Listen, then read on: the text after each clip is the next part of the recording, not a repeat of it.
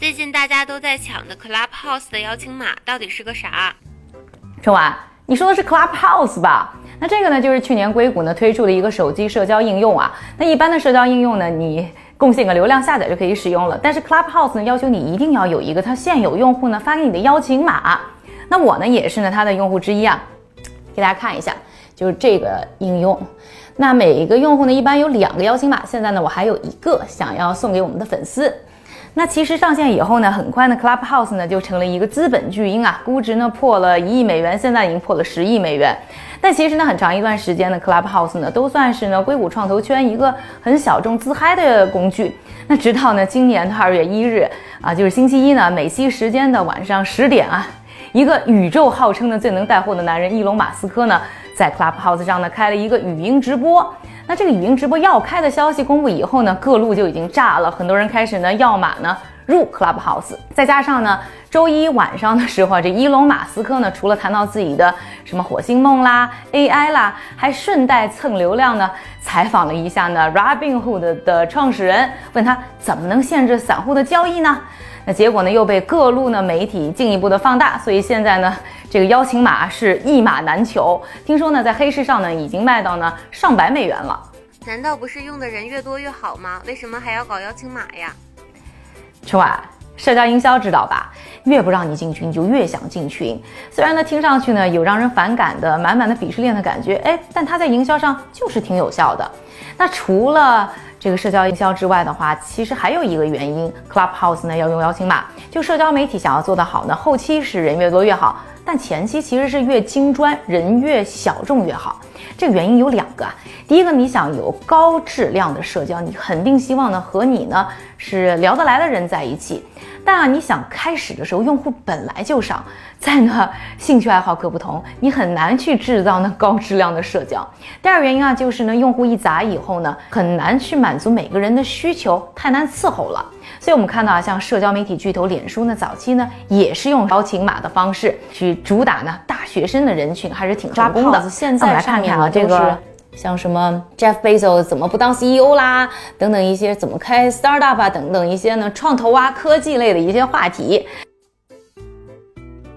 那 Clubhouse 呢，就是呢开始呢主打这一个小众的人群，然后通过给他们的有限的邀请码，保证呢他们呢拉来的新用户呢也都是跟他们臭味相投的，这样呢这个人群就更容易产生一些火花啊，所以呢帮助他们呢希望能够走好第一步。那 Clubhouse 到底好不好玩呢？我呢也用了一段时间的 Clubhouse，要跟大家分享一下我的感受啊。进去以后呢，就像是呃很多很多的语音聊天室，然后直播的 Podcast。那唯一的不同就是你可以跟大家呢进行的语音的一个互动，或者你可以形容它像是一个巨大的一个电话会议室啊。啊，离开也很简单。然后你要开这个会呢也很容易，按 Start a Room，然后选择一下公开还是隐私，然后 Let's go。可能三个按钮，两三个按钮就可以搞定了。